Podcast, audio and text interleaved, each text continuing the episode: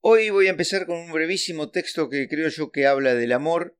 y de la seducción, o bueno, por lo menos eso pretende, y que se llama Tambores. Y después de eso viene una reflexión que se llama El todo y las partes.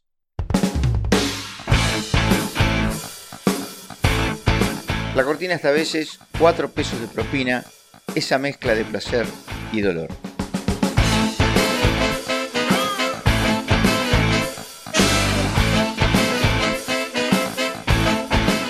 Se sentó a esperarla convencido de que su mirada sería indudable y de que sus pasos lo convocarían a compasarse como un ritmo de tambores. Mientras estaba allí vio todo un mundo ajeno que lo transcurría, vio pasar señores de saco y de corbata, serios como un seminario, jóvenes con sonrisas dibujadas en el rostro, mujeres de anchas caderas y de cabelleras al viento,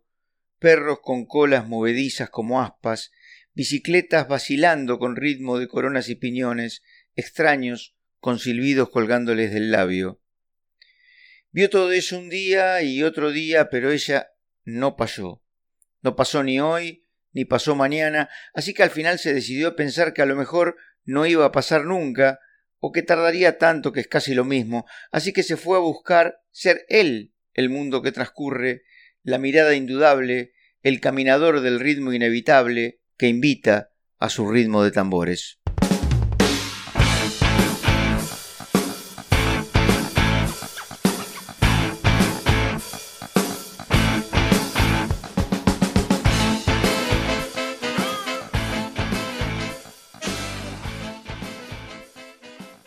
Vos probá, vas a ver que la cabeza no te da basto si querés pensar al mismo tiempo el todo y las partes. Y la verdad, no sé si en todos los casos es así, pero cuando el todo es tan gigantesco como el mundo, no se puede. Ni siquiera te alcanza para hacerte una idea, para tener una sospecha. Fíjate que te podés imaginar una pareja de chinos comiendo y viendo televisión en algún suburbio de Beijing, y a un tipo solo en una camioneta cruzando un desierto en Arizona y a un pibe esperando a una chica en una esquina de la Ferrer. Así de a uno te sale, pero si querés pensar a miles de millones montados en toda la inmensa redondez del planeta, ya se te escapan todos los chinos posibles y no podés visualizar a tantos que andan en camionetas por cualquier ruta y a todos los jóvenes que esperan a chicas en esquinas parecidas a esa de la Ferrer. El todo es demasiado en el espacio del mundo y es mucho más demasiado todavía en el larguísimo tiempo, porque ponele que pensás en la batalla de Trafalgar, en Nelson muriéndose al mismo tiempo que sus cañones vencían, o en un monje, en cualquier monje copiando una Biblia en un escritorio medieval,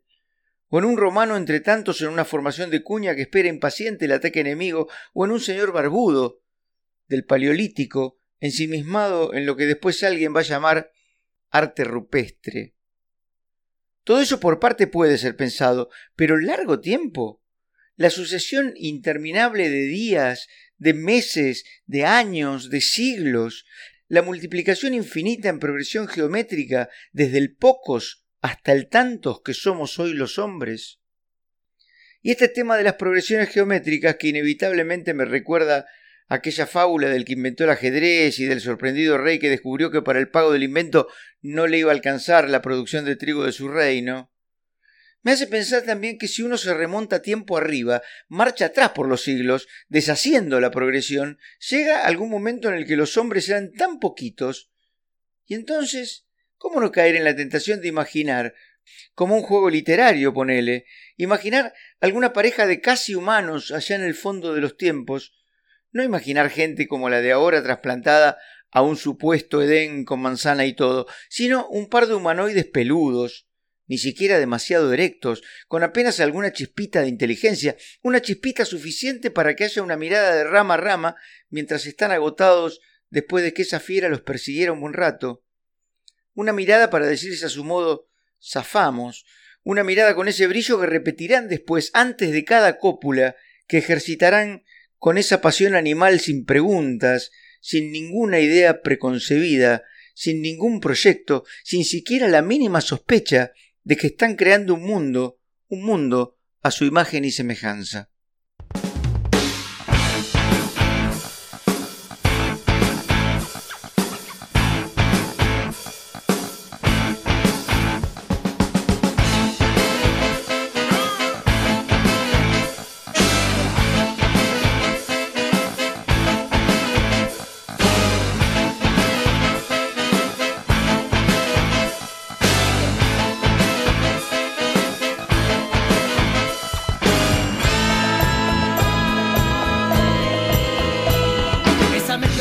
y dolor de morir constantemente, la manía de no poder callar. Lo que te pide la mente, esa mezcla de placer y dolor, todo el tiempo no parar de pensar, esa mezcla de placer y dolor, masturbarse de mañana, acabar y no poder olvidar.